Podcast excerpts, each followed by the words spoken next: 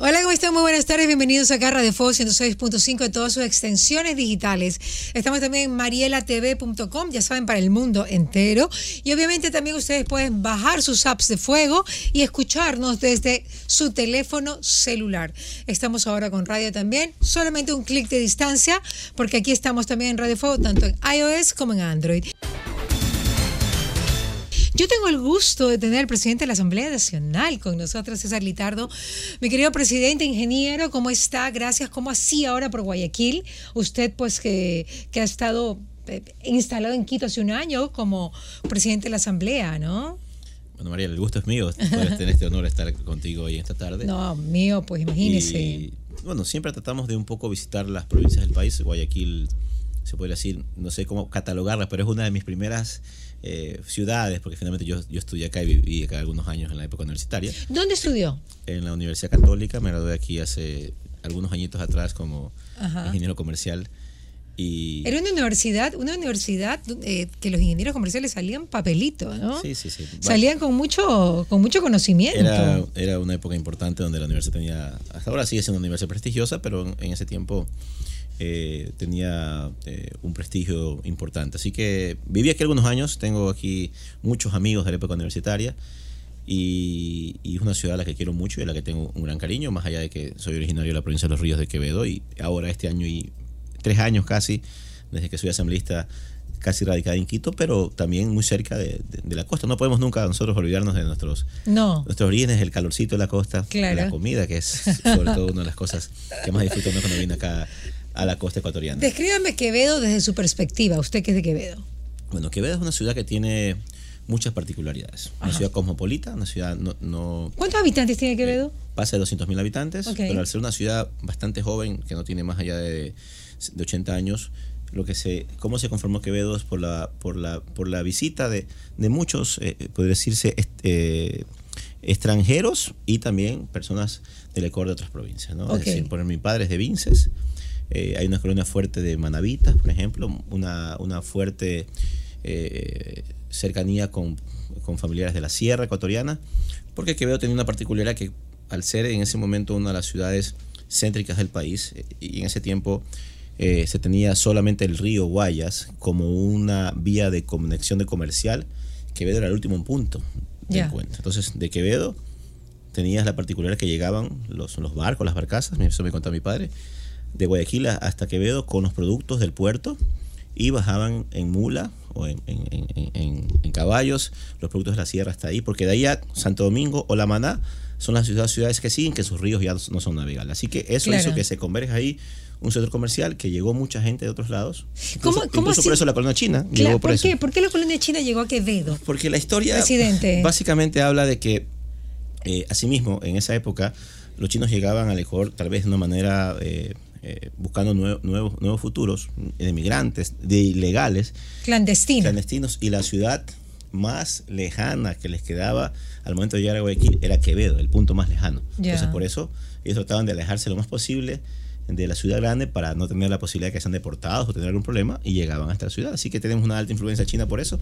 De hecho, mis hijas son de descendencia china, así que... Ah, ¿usted se, usted se casó con oh, Sí, una, la- una persona de origen chino? Sí, la, sí mi, eh, mi, mi ex suegro, que en paz descanse, eh, él vino de, de originario de Cantón de China. Y Ah, directo. directo, sí, pa- paró un tiempo en Panamá, luego vino acá a Ecuador.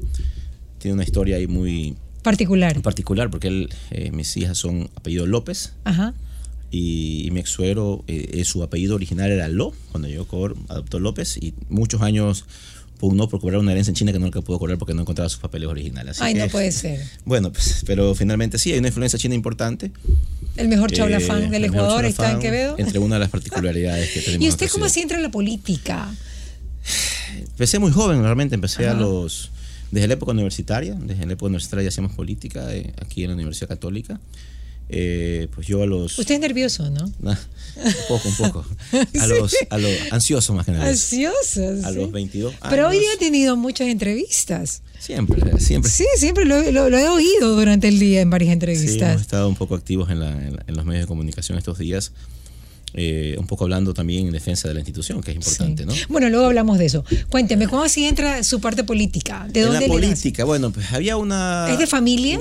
Mi padre fue concejal en mi ciudad, un poco, nunca fue muy político, pero sí era un, es un empresario exitoso que, bueno, tuvo varios cargos importantes, eh, fue presidente de la Cámara de Comercio, estuvo vinculado a acciones sociales, presidente del Club Rotario, vinculado a este tipo de actividades eh, muy de cerca en la ciudad.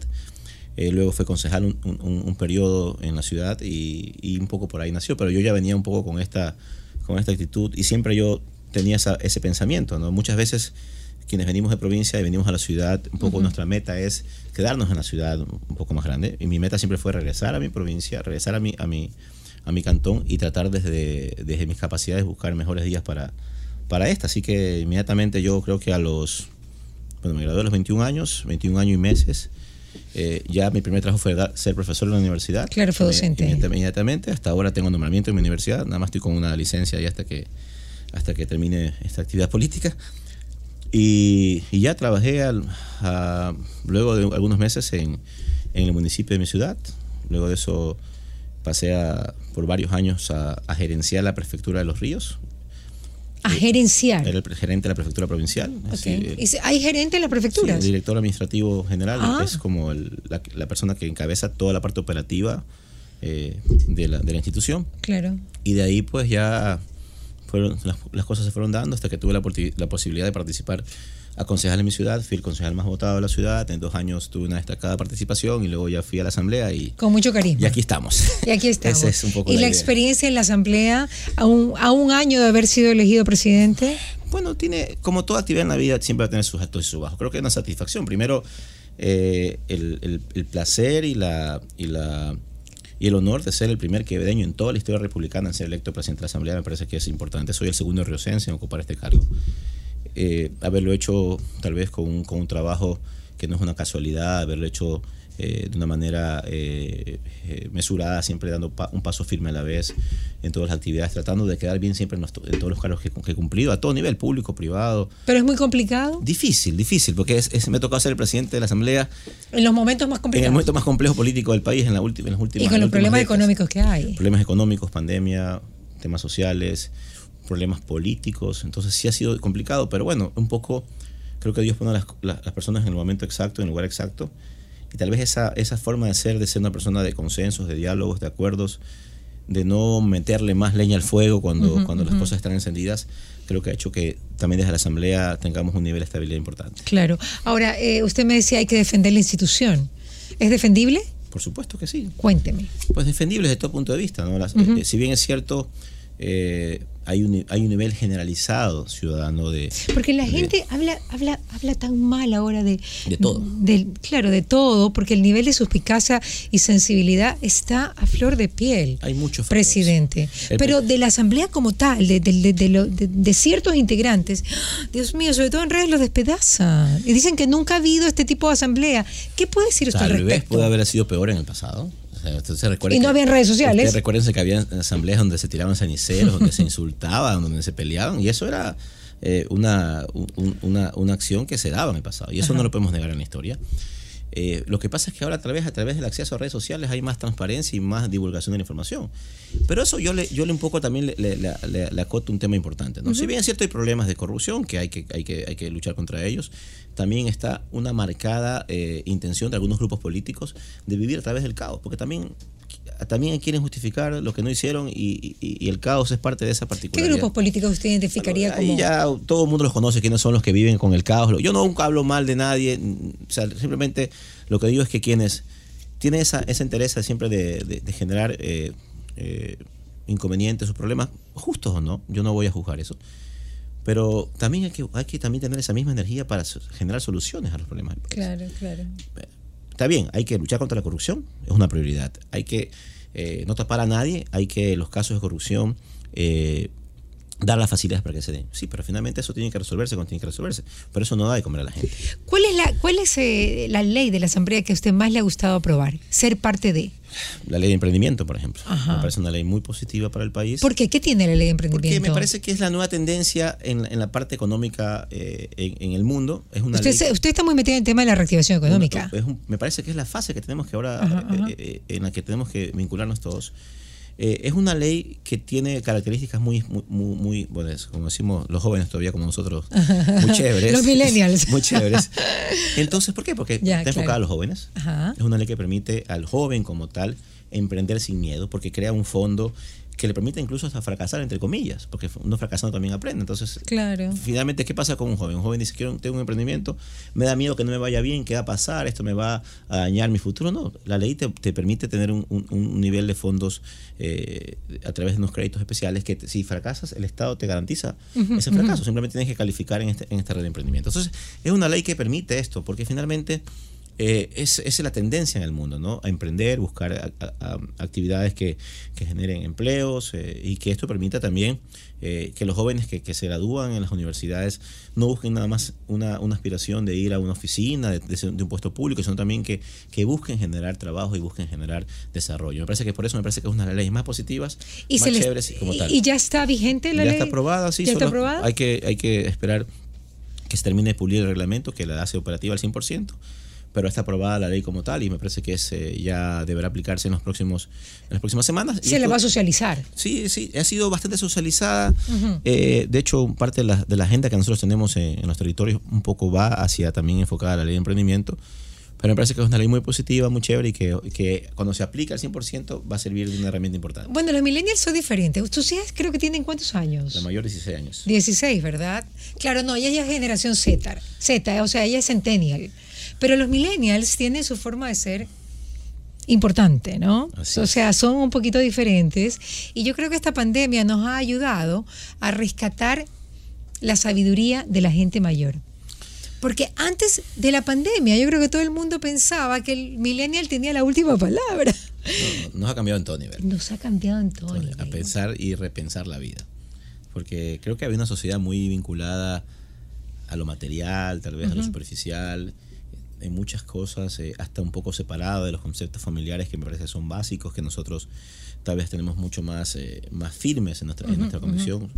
Y eso creo que nos, y también nos, nos, enseñó a, a, que lo primero que tenemos que agradecer todos los días es que tenemos vida, porque finalmente no lo valoramos. Claro, pero los millennials van a sacarle mucho provecho a esta ley. Así es. A esta ley de emprendimiento. Ahora, también eh, lo he escuchado usted que esta ley de emprendimiento y, de, y lo que usted está buscando es también eh, préstamos eh, con bajo interés, tanto en lo público como en lo privado.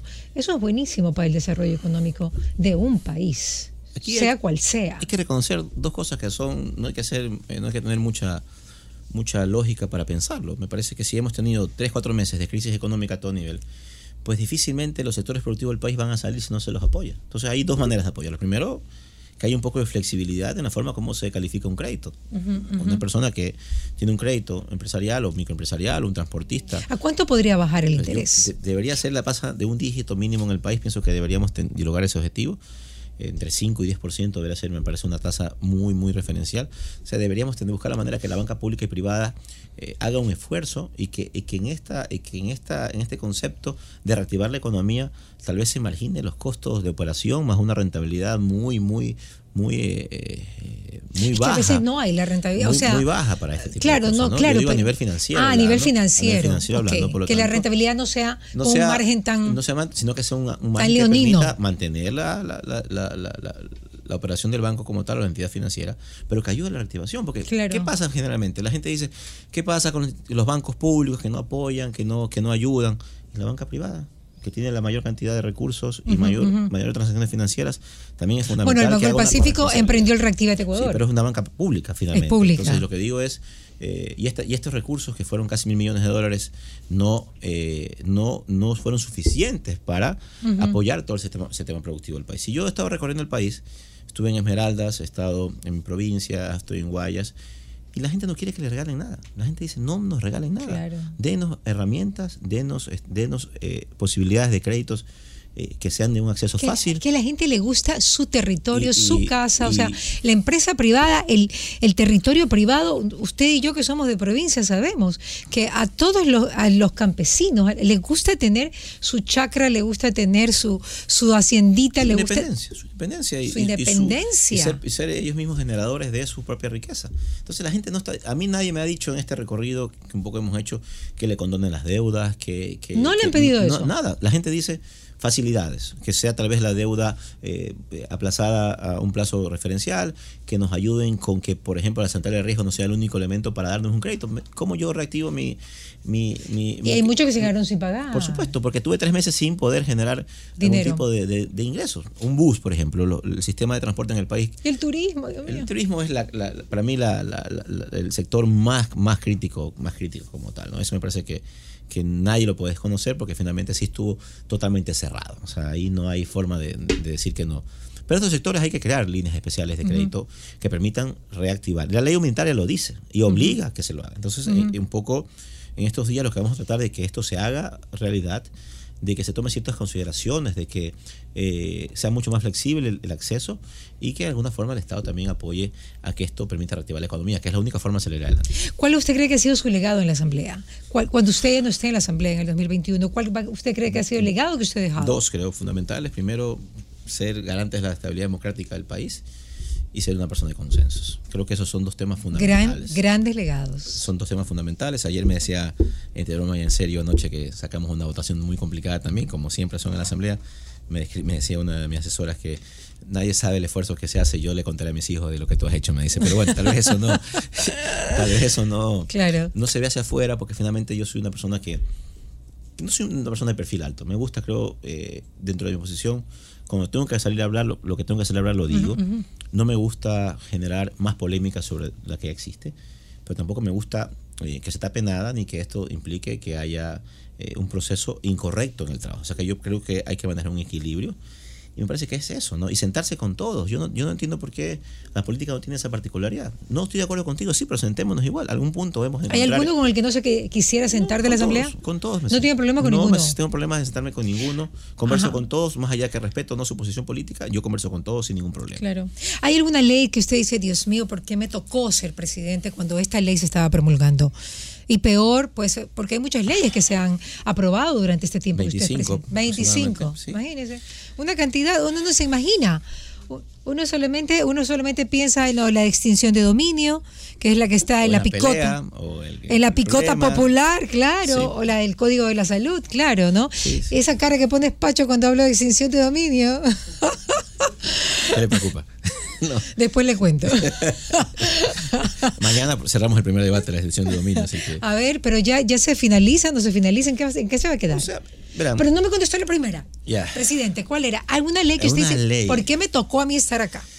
Con esta bueno, ley? las leyes financieras fueron muy complicadas de pasarlas. Complicadas. Muy complicadas de pasarlas. Creo que fueron tres, no me equivoco. Pero usted es economista, usted es ingeniero. Sí, pero, pero más allá de entender, porque yo las entiendo, hay gente que no las entiende y que se opone por Y- oponerse y a todo. que era lo difícil de, de la ley financiera, que algo que usted no, no- no quería Bueno, estar. o un, sea, po- un poco entender, eh, hubieron varias, ¿no? Hubieron varias, eh, un, de todas creo que una, no, la de simplicidad, no me acuerdo cuál fue la que no, no, pudo, no pudo ser aprobada.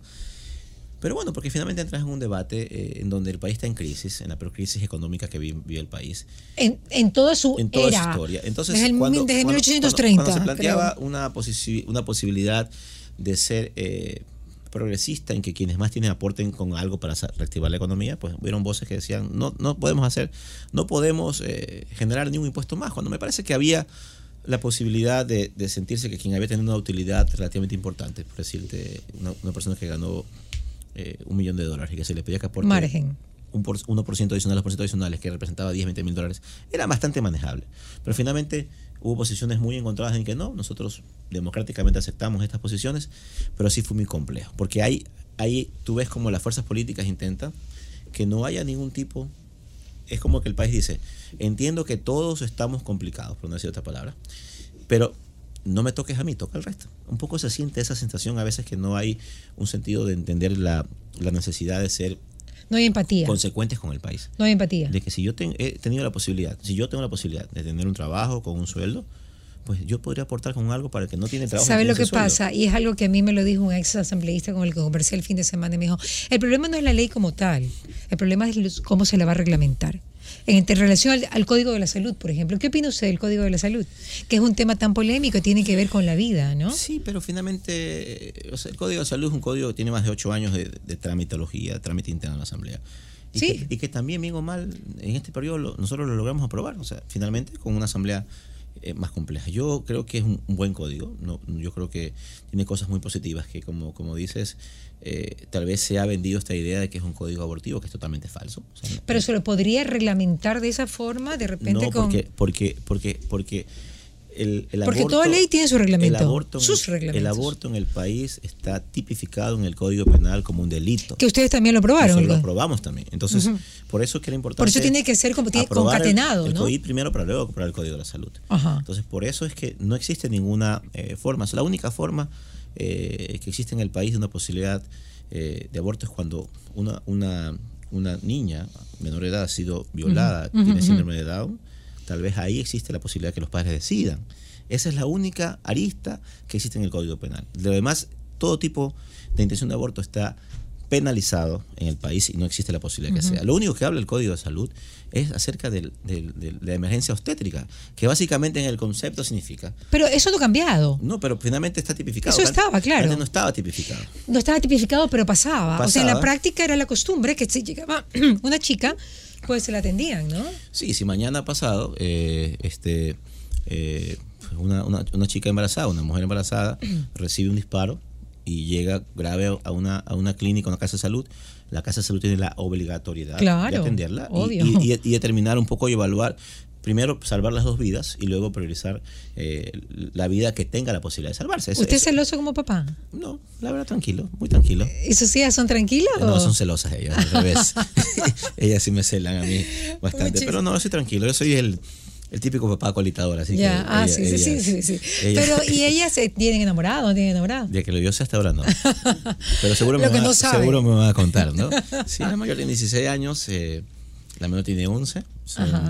Tiene que ser alta, ¿no? Ustedes son, de familia alta. altas. eh, Ya de, me hecho, imagino. de hecho, la, la de 11 años ya está un poquito. Este fin de semana, no las había visto hace como tres semanas por, por, por, por varias ocupaciones y no había ido que ver otras semanas. Pero este pues la, la menor de 11 años ya la pasa. Ya Ah. está un poquito más alta que la otra, con 5 años de diferencia. ¿Y cómo que- se lleva con su ex usted? Bien, ¿Qué, tal ex, expareja es? o sea, siempre, yo, yo cuando me preguntan esto respondo. Pues tengo 11 años separado y no tengo una demanda por alimentos. Ah, nunca. que Ah, todo lo- que todos los meses cumple. Todo está en orden. Pues no, ese es un poco el, el termómetro. Pero no se ha casado. No, no. me- ¿Por qué? ¿Por qué le rehuye el matrimonio? Que también le teme. No le tengo el matrimonio, pero no me ha llegado. Claro. No, no me aguantan mucho. Claro. Se complica Pero teniendo mucho. una, una, una- un ejemplo tan lindo con sus papás. Sí, muy buen ejemplo, la verdad. Pero bueno, la verdad mi vida también ha sido un poco eh, ascendente, un poco rápido y, y finalmente este, No ha habido tiempo. Sí, he tenido relaciones con un poco largas de, de- de pareja de dos, tres años eh, eh, en, en- este, en este espacio que he estado. ¿En Quito? eh, no, en mi- siempre yo, en, en mi provincia, siempre, si- siempre, siempre local, dice. ¿no? Pero Juega de local. Juego de local. Claro. fino. Ahí- ahí- cada ahí- me- gallo canta en su. Ahí, me conozco, ahí me gallinero. conozco la cancha, entonces ahí. Es que eso cambian, ¿no? Las, la- o sea, las manavitas somos diferentes a, a las guayaquileñas, o sea, todos tenemos nuestras particularidades. Sí, en general, en general sí. Yo soy una persona tranquila, la verdad. Ajá. No, no soy muy complicado, no soy una persona de, de conflictos. Pero, pero bueno, no, no, no, no ha llegado, así que bueno, estamos ahí esperando que llegue pronto. Claro, claro, seguro vendrá. Sí, sí. ¿Y usted cómo pasó la pandemia con el COVID? Chuf, eh, difícil, ¿no? Primero, este, pues la muerte de mi madre fue muy complicada. Cuánto lo ¿no? siento, muy, lo supe. Muy, muy duro. Nosotros, este, bueno, fue como, yo recuerdo que había estado fuera del país una, unas, unas, unas semanas, justamente mi hija mayor estaba, En febrero, marzo. mi hija estaba en, en- haciendo unas pasantías en, en Estados Unidos y había ido a visitarla, yo regresé al país, llegué a Quito, eh, estuve en Quito una semana cuando empezó justo la pandemia y un poco mi plan era, era yo había estado en una reunión eh, aquí en Guayaquil un fin de semana eh, con varias autoridades de salud, porque recuerden que el primer caso de COVID se dio en los ríos. en, en Babahoyo fue el primer caso de COVID. Ah, fue. sí, por favor. En- la señora que llegó de, de, de, Madrid. de España. De- Entonces, claro, eh, claro. eh, un poco hubo una reunión en ese momento con varias autoridades, con la ministra de Salud en ese momento, en donde eh, un poco tratamos de trabajar en, en un, en un plan de, de- de contención en la provincia. Tiene toda la razón. yo regresé a Quito nuevamente ese fin de semana y eh, en esa reunión una de las personas que estaba ¿Y usted no la conocía a ella? salió- no, no la conocía. Conocía a algunos de sus familiares. Ya. De hecho, uno de sus hijos trabajó conmigo en la prefectura. Este, pero eh, yo regresé a Quito y en esa reunión una de las personas que estaba en la reunión salió positiva. Entonces, en ese momento me tocó ese aislarme totalmente en mi departamento en Quito, esperar que, que pasen cuatro días y me hice una prueba y salí negativo. Mi intención era regresar otra vez a la costa para pasar la pandemia acá, pero en esa semana, semana siguiente, un miércoles, eh, me llaman y me dicen que lo- la complicación de mi mamá y me tocó venir a Guayaquil a pasar dos días aquí en la crisis más compleja de todas. ¿no? Entonces ahí fue muy duro. eh, eh, pasó lo que pasó y luego ya, eh, eh, o sea, toda mi familia, nosotros vivimos en, en Quevedo en un edificio de cuatro pisos donde cada hermano tiene como su departamento, entonces hay una interacción entre toda la familia. Entonces, ¿Y se contagiaron todos? Toda mi familia se contagió. Mi papá de 80 años logró superarlo, mi hermano que está aquí también eh, estuvo eh, Mal. eh, complicado. Mi otro hermano estuvo 16 días hospitalizado también. Entonces fue una crisis muy compleja, muy compleja. ¿Y usted cómo la superó? ¿Cómo fue su COVID? Porque dicen que hay COVID para todo el mundo, o sea, que todo el mundo No lleva su pedazo de COVID. O sea, la viven diferente. Sí, la verdad, estuve 3, 4 días Pero vivir para con contarla es bastante. sí, eso dice mi padre todos los días. Soy- somos un sobreviviente y mi hermano también lo dice. Cada vez que fallece un amigo, un familiar cercano, falleció un tío hace. Que aún hace- falta, o sea, todavía. falleció un tío hace unas semanas atrás. Imagínese. Eh, bueno, mi papá, mis hermanos dicen somos sobrevivientes, realmente, porque esa es la realidad y, y hay un poco, hay que valorarlo en ese sentido. ¿Y usted cómo lo pasó? Cuatro días creo complicados, un poco. eh, nunca, me, nunca tuve problemas de respiración, que es un poco lo que, lo que preocupa. Ajá. Cuatro días complicados con síntomas fuertes, eh, en cama, con escalofrío, fiebre, dolor de cabeza, malestar del cuerpo. Pero bueno, ya pasé con mi familia, como mi familia ya tenía un poco la experiencia en el cuidado, eh, ahí no, no, no tuve mayor complicación, pero sí es, eh, me a mí cuando me preguntan cómo fue tu COVID, yo digo una gripe multiplicada por cinco, o sea, realmente el dolor de cabeza mucho más intenso, eh, la fiebre mucho dolor más de intensa, el dolor del cuerpo, el decaimiento es mucho más intenso y este COVID tiene una particularidad, no sé, me parece un poco lo que he hablado con varios amigos, que siempre ataca un poco en la tarde, ¿no? En la mañana uno se levanta medio estable y 4 o 5 de la tarde comienzan otra vez los achaques y, y se complica, pero Y no se puede ni dormir, me imagino. sí, yo realmente no tuve muchos problemas con el sueño, eh, sí algún, un par de días sí, pero a veces más por el estrés de lo que pasaba en el trabajo que por, por- por la enfermedad como tal, pero sí tuve 3 o 4 días con, con varias molestias fuertes que ¿Y el post-COVID, presidente? Bueno, ahora lo que hemos hecho es cuidarnos un poco. ¿No se le ha caído el pelo? No, gracias a Dios. eh, me, hice, el- me hice mis exámenes Los luego. pulmones bien. Está todo en orden, todo tranquilo. Pues un poco tratando de. Bajé de peso, sí, bastante. Ahora me subí un poquito. Tengo que otra, otra vez tratar de normar eso. eh, un poco de, de- de- de adaptarme a la, a la nueva normalidad que tenemos que hacer con la comida sana, con un poco eh, el ejercicio como tal. Así que vamos a tratar de, de hacerlo, pero. Gracias a Dios lo hemos superado de buena manera y, y estamos todavía con anticuerpos que permiten cuidarnos. ¿De cuánto tiene el cuerpo? ¿Se puede saber? Creo que tenía más de 10, ¿no? Más de sé. 10. Sí, sí, es bastantito. Sí, Sí, sí, se puede decir es ¿Cómo va el tema de la ley de extinción de dominio? Bueno, mañana, eh, mañana ya... Prometo ya mismo terminar, ¿ah? No. Ya- preocupe, estamos con tiempo. Mañana este, terminamos el primer debate. Eh, ahí hay, hay cinco propuestas que hay que unificarlas. Eh, recordemos que esta ley ya fue aprobada en el pasado y fue vetada totalmente, así que hay que tener un poco esa particularidad de entender la, la línea muy fina que existe entre la parte constitucional que fue por la cual se vetó la vez pasada y finalmente las otras hay cuatro propuestas más que hay que unificarlas para que todas se tramiten de manera integral y, y un poco el plan es que esto esté aprobado hasta diciembre dentro de la asamblea como tal. Ya, ok. ¿Y qué, es- qué sería lo importante de aprobar dentro de lo que... Un poquito para, para conocer... Primero, primero un poco cambiar la percepción que se entiende como que en la ciudadanía como que en este momento no hay herramientas para luchar contra la corrupción. Hemos visto ahora cómo se han dado casos de, de- de- de sentencias y de, y de incluso algunos procesos judiciales que se dan porque hay herramientas legales para hacerlo. La Asamblea en el COI aprobó el, código, el comiso anticipado que permite también, eh, una vez que se cumplan ciertos requisitos eh, particulares, también eh, tomar parte de, di- dineros o bienes presuntamente eh, eh, venidos de los actos de corrupción. Existe normativa. La ley de de dominio se Claro, un pero tiene que ver con el patrimonio, ¿no? Con los patrimonios y los Pero ¿qué pasa si el dinero está en un lugar que nadie sabe? Por eso, o, a otra nombre de otra persona o por eso es que fuga de dinero. Por eso es que ese comienzo busca eso.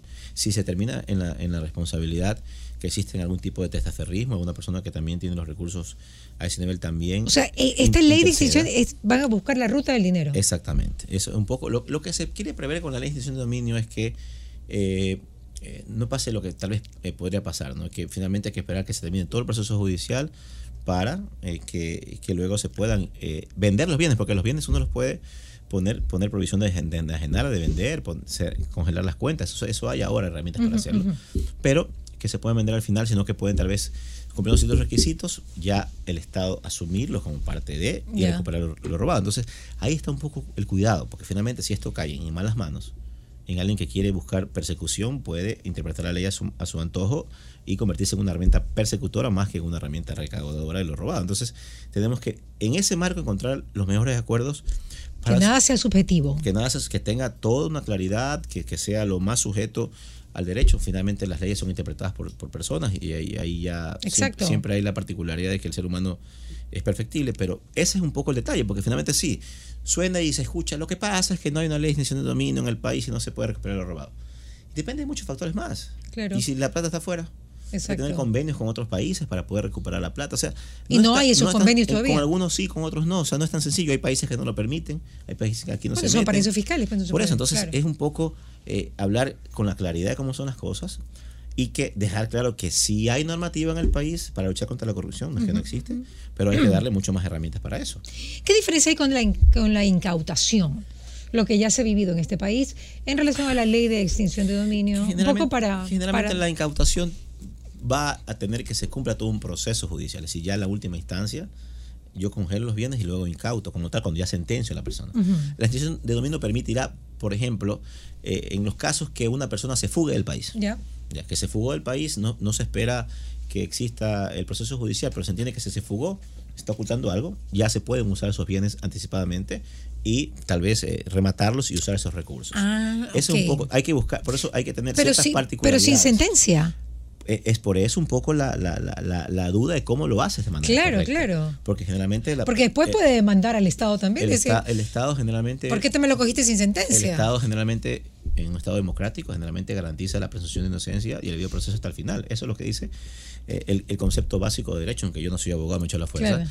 Pero, Se le ha hecho la fuerza porque toca, pues siendo presidente de la Asamblea. Toca. Claro. Pero por eso es que está bien en el discurso político hablar de esos temas, pero en la práctica hay que ser muy coherentes con lo que se va a aprobar. Ajá. Esa es la diferenciación, porque la, la extensión de dominio busca no esperar hasta la última etapa procesal para poder hacer uso o subastar un bien que en claro. teoría se entiende que es mal habido, versus cuando hay un, una, una, una, una sentencia ejecutoriada que ya se puede incautar y hacer todo el proceso. Pero hay que hacerlo tal. con pinzas. Por eso entonces. es que es una por eso un momento dado la Corte Constitucional lo vetó, porque de, decía que transgredía algunas ah, normas legales. Entonces okay. hay que tener mucho cuidado con eso. Está bien, yo, yo aplaudo y celebro que, que muchos empujemos el tema, pero hay que ser muy claros.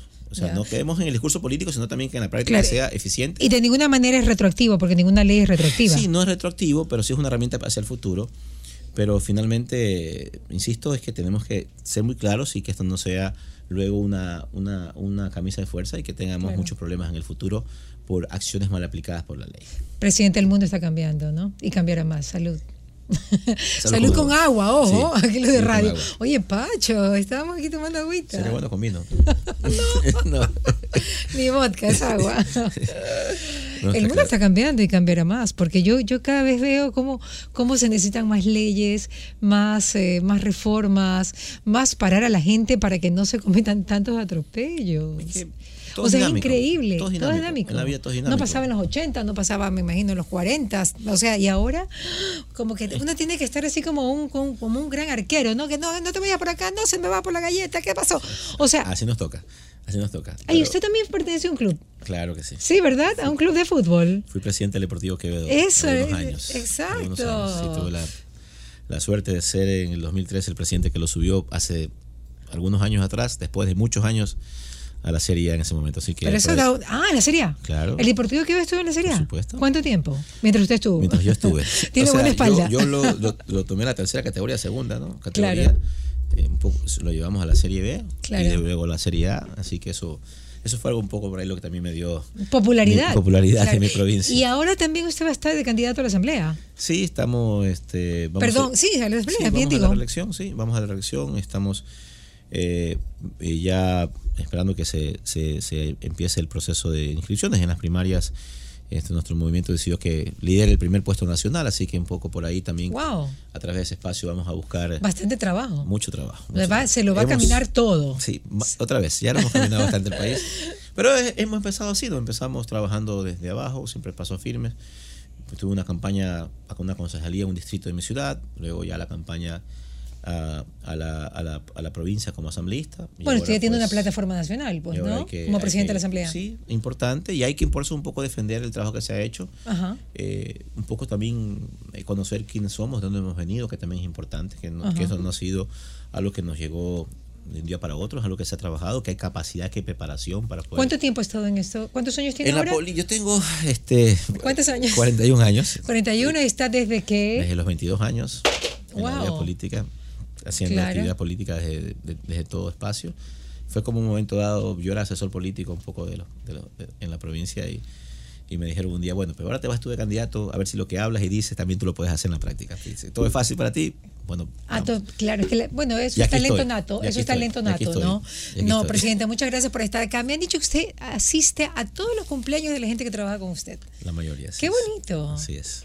Bueno, es que son mis amigos, normalmente mi equipo de trabajo es eh, un poco la gente que yo he ido conociendo en toda mi vida, eh, tanto de, mi provincia, mucho, mucho de mi equipo es de mi provincia, eh, y, también un poco la gente que yo he ido conociendo en, mis diferentes actividades. Yo llegaba, por decirte, a, un ministerio y, tenía una empatía con un cierto asesor y que veía que era pilas, pilas y todo lo demás, y bueno, pues finalmente después uno va tratando de hacer un mix. Y hay de todo un poco, ¿no? Hay gente de los ríos, hay gente de Loja, de Guayaquil, un poco de todo. Pero, pero bueno, pues yo trato de, de, entender que estos son, estos puestos son pasajeros. Uno no tiene por qué pensar que esto es Así es, eso, eso es lindo. Y al final. ¿Y quién le cae bien de la asamblea? ¿En qué? ¿Los asambleístas? hay bastantes, hay muchos que me caen bien. Me llevo bien con muchos. De ¿Quién le parece la, más guapa de la asamblea? La, la asamblea. Hay muchas también. Son guapas mis compañeras también. No me, no me voy a decir eso porque luego se resienten. Hay mises, hay mises. sí, sí, no. Y aparte, más allá de ser mises y guapas, también hay con mucha capacidad. Y me parece que eso también hay que destacarlo. Pero finalmente Es importante, mira lo que digo, por si acaso yo... Claro, porque se critica que no, que son populares y por eso los cogen para candidatos, que si están en la televisión los cogen para... ¿Usted está de acuerdo con eso?